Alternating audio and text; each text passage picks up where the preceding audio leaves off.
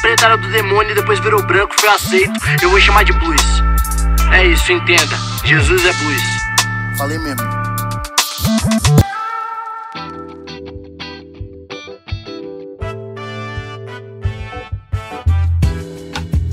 Salve, salve! Evangélicos, cristãos, protestantes do sétimo dia dos últimos tempos. Como é que vocês estão? Tudo bem? Aqui é o pastor João Paulo Berloffa. Esse é mais um episódio né, do nosso podcast que está ganhando o coração do Brasil. Pois é, é. E o nosso podcast se chama Jesus o Negro Nazareno, né? Se você está chegando aqui agora, não, não ouça esse podcast, não ouça esse primeiro ou segundo. Você precisa ouvir na sequência, tá bom? Isso aqui é uma série e, e você precisa ouvir na sequência, principalmente os primeiros, né? Que eu dou toda uma contextualização de quem que a gente está falando, né? A gente não está falando de Jesus, aquele Jesus que a religião nos apresenta. Nós fazemos uma leitura latino-americana de Jesus, né? Nós fazemos uma leitura sem romantizar a figura de Jesus. Então é muito importante você ouvir desde o começo, beleza? Nós estamos aqui na sequência, hoje é Mateus capítulo 14, ok? Não, vamos antes aqui, ó. Deixa eu virar a página aqui, porque assim, eu vou lendo e vou gravando na hora, não tem não tem roteiro. O negócio aqui é maluco. Mateus capítulo 14 também, né?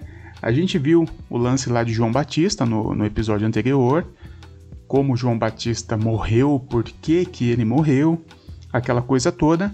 E aí na sequência nós temos esse episódio que diz que Jesus estava com uma grande multidão, né, ensinando, curando, atendendo aquelas pessoas. O biógrafo aqui diz que havia pelo menos 5 mil pessoas, mas vale a pena lembrar que 5 mil pessoas considerando apenas homens, né? A contagem numérica daquela tradição contava apenas homens, então aqui você ainda coloca as mulheres e as crianças. Com certeza mais de 15 mil pessoas aqui. Jesus com aquelas 15 mil pessoas e vai anoitecendo. Se o pessoal foi embora, eles já estavam muito longe da cidade. A galera ali já estava sem comer o dia todo. Jesus chama os doze e fala assim: Olha, a gente vai despedir o pessoal, mas antes vamos só dar o que comer para eles, tá bom? Eu fico imaginando que cada um olhou para o outro e falou assim: Tá, mas a gente vai dar o quê? De comer para 15 mil pessoas. Da onde você acha, Jesus, que nós temos aqui alimentos para 15 mil pessoas? Jesus de vez em quando pagava uma de, de brincalhão, né? Mas Jesus fala: não, a gente vai dar de comer, a gente vai dar de comer para essa galera. E ninguém tinha nada para comer, ninguém tinha nada. A única coisa que tinha ali por perto era cinco pães e dois peixes. Veja bem, não, não confunda, são duas passagens tá, de multiplicação de pães, ok? Numa passagem, Jesus multiplica cinco pães e dois peixes que aparentemente estavam com os discípulos mesmos. Na outra multiplicação, na segunda multiplicação, Jesus meio que se apropria de, de, de pão e peixe de um menino. Deve ser um menino, né, daqueles meninos comilão, igual era, gordinho, que sempre carrega um negocinho de comer. Então, mas aqui não é essa situação. Aqui os discípulos estavam com cinco pães, dois peixes, né? Tipo um McFish. Fala, Jesus, a gente tem cinco pães e dois peixes. Nós temos aqui 15 mil pessoas. O que, que você pretende fazer? E você conhece a história. Jesus, de uma forma milagrosa, alimenta toda aquela multidão com cinco pães e dois peixes. Bom, é, eu não, não, não tenho muito o que falar para você sobre o milagre, né? Já venho falando várias vezes aqui o motivo, né, o porquê que Jesus fazia milagres. Já falei isso várias vezes em outros episódios. Mas o que eu acho interessante aqui, eu acho que nós podemos retirar desse texto um princípio. Porque perceba, eles tinham uma quantidade pequena de alimentos e uma grande demanda. É óbvio que aquela quantidade, aqueles recursos que eles tinham, não tinha como é, suprir a demanda. Eles poderiam esconder, eles poderiam despedir todo mundo, porque cinco pães e dois peixes daria para os 13 comer, né? Pelo menos ninguém morria de fome. Dividindo para 15 mil pessoas, só daria briga. mas eles decidem dividir. E não diz o texto, não diz o texto que Jesus faz o milagre, multiplica, aparece então lá 15 mil pães e 15 mil peixes, para depois ele começar a dividir. Não é essa a ideia. A ideia do texto é muito clara, é que Jesus pega aquilo que ele tinha, agradece a Deus. Perceba, Jesus não faz uma oração de multiplicação, Jesus não faz uma oração de Deus abençoa, ele agradece aquela quantidade pequena que ele tinha, aqueles recursos limitados que ele tinha, e aí ele começa a distribuir. A partir daquela quantidade, aquilo não se multiplica imediatamente. O que nós temos a impressão aqui é que conforme Jesus vai rasgando o pão, Jesus não, né? Os discípulos, conforme eles vão rasgando o pão e entregando, é como se aquele, aquele pão se, se regenerasse, sabe? Em nenhum momento eles ficaram com mais do que cinco pães nas mãos. Eles rasgavam, entregavam e aquilo de alguma forma voltava. Essa é a impressão que o texto dá. Então o que eu quero trazer daqui é esse princípio de gratidão mesmo pelo pouco e a partilha daquilo que nós temos, mesmo sendo pouco. Sabe por quê? Porque a gente tem uma desculpinha muito da esfarrapada, que é assim, não, eu não ajudo porque eu não tenho. Não, eu não ajudo porque tem pouco até para mim, mas eu tô para receber uma promoção aí no serviço que quando eu receber você vai ver, eu vou começar a ajudar aqui e tal. Mentira, tá bom? Isso aí é mentira. Já disse o, o evangelho que quem não é fiel no pouco não vai ser fiel no muito, tá bom? Ninguém, absolutamente ninguém, tem tão pouco que não pode dividir. Ninguém, tá? Você pode pensar na pessoa mais miserável. Quando ela tem um recurso na mão, se ela tiver um coração generoso, ela reparte aquilo. Já disse alguém que evangelismo é um morador de rua dizendo a outro onde eles podem encontrar pão. Olha só, o princípio da generosidade aqui é você dividir o que você tem, mesmo sabendo que o que você tem é pouco perto da demanda que apresenta você. Porque realmente ninguém vai mudar o mundo, ninguém vai acabar com as mazelas do mundo, ninguém vai acabar com a fome do mundo, ninguém. Não.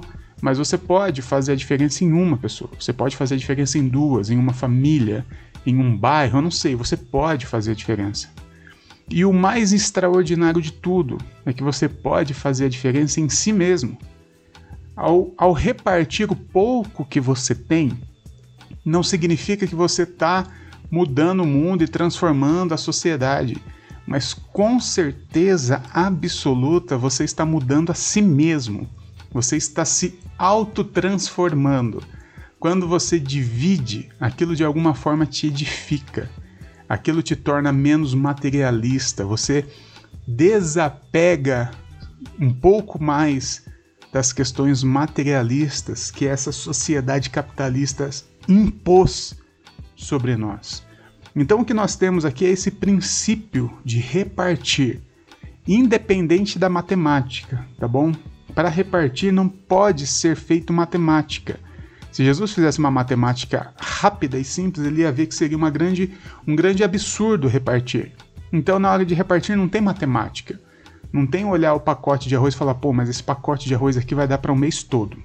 Se eu repartir, vai dar só para 15 dias. E o meu salário só cai daqui um mês, então eu vou ficar com ele o mês todo. Porque se a gente for para matemática, sempre vai dar ruim. A gente nunca vai repartir. Porque a gente nunca vai ter o quanto a gente acha que a gente tinha que ter. A gente sempre quer mais. Nós somos vorazes, nós somos famintos, nós somos essa esses seres que garimpa e quer cada vez mais. Então não, não, não faça contas, tá? Não espere que a matemática feche para que você possa repartir. Jesus aqui é muito específico que mesmo numa matemática ridícula, ele reparte o que tinha dando graças ao Pai. Eu acho que esse, esse é o princípio desse texto que a gente pode tirar para as nossas vidas. Bom, Jesus despede aquela multidão depois que todo mundo come, todo mundo vai embora. Aí Jesus manda os meninos irem na frente, eles entram no barquinho e vão. Jesus passa a noite orando e quando amanhece, ele vai atrás dos meninos. Adivinha como ele vai? Nadando? Em outro barco, ele dá a volta. Não. Diz o texto que ele anda sobre as águas. Sim, ele anda sobre as águas. Não me pergunte como, não me pergunte por quê, não me pergunte se é verdade, não me pergunte nada disso. Ou pergunte, tá? E eu não sei te responder. Mas a ideia aqui que nós temos é que Jesus andou sobre as águas. E pior, quando ele estava chegando perto do barco, houve aquela comoção né, dos meninos, afinal tinha um, um espírito, a alma penada andando. Pedro acha que é Jesus, Pô, se for você mesmo, deixa que eu vou até aí, então vem. Pedro também anda sobre as águas. Depois ele afunda, Jesus pega ele, aquela coisa toda. No finalzinho da, da descrição aqui, por que, que Jesus anda sobre as águas, que eu acho que tem o, o grande lance aqui da gente entender. Né? Quando eles Jesus anda, Pedro anda, Jesus pega o Pedro, eles entram no barco, os, os meninos falam assim: verdadeiramente tu és o Filho de Deus. Mais uma vez aqui, evidente que o milagre aconteceu para evidenciar a cristandade de Jesus. E eu já expliquei isso em vários outros episódios para você. Todo o milagre de Jesus tem um fim, que é mostrar para as pessoas que estão é, diante daquele milagre que Jesus, aquele cara ali, era verdadeiramente o Filho de Deus, o Cristo, o, o, o, o enviado, o Messias. Então tem essa dinâmica do milagre, tá bom? Se você já tem essa noção de que Jesus é o Cristo, você não precisa de milagre. Olha que legal, olha que, que bacana isso, né? Para piorar a nossa situação, né, Jesus diz que nós somos o milagre agora. Então a igreja é o milagre posto na sociedade. Qual é o milagre que nós temos evidente hoje na sociedade? É cura de mortos? É paralítico andando? É cego vendo? Não, é a igreja. É esse grupo de pessoas atuante na sociedade, dividindo o pouco que tem, dividindo tudo o que tem, agindo na sociedade, como eu já disse várias outras vezes, né, sendo sal, interrompendo o processo de putrefação da sociedade, a igreja é um milagre histórico de Deus sobre a terra. Só que o que, que acontece? A igreja agora se reúne para buscar milagre. Olha só que coisa, que paradoxo maluco, né? O que era para ser um milagre se reúne num lugar para buscar milagre, enquanto Jesus está esperando que aquelas pessoas que estão buscando milagre sejam o milagre. É difícil e eu acho que Deus concorda comigo quando ele vê essa situação e fala assim: é, é difícil. Gente, eu vou ficando por aqui, tá bom? É, me segue lá no Instagram, pastorberloff, tá? Eu gero bastante conteúdo bacana lá. Deus abençoe, beijinho, tchau, tchau.